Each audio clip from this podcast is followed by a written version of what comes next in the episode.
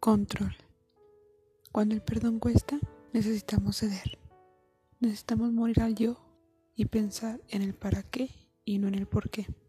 Cuando empezamos a cuestionar, creemos tener el control. Pensamos que la razón es nuestra, pero es Dios quien es el dueño de él.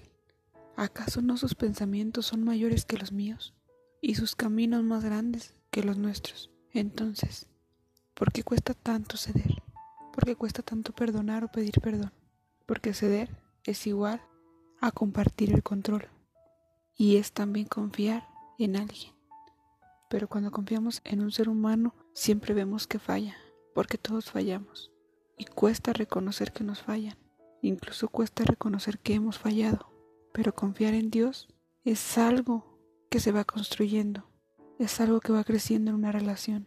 Y que fallemos las veces que fallemos Dios siempre estará ahí, Él siempre será fiel.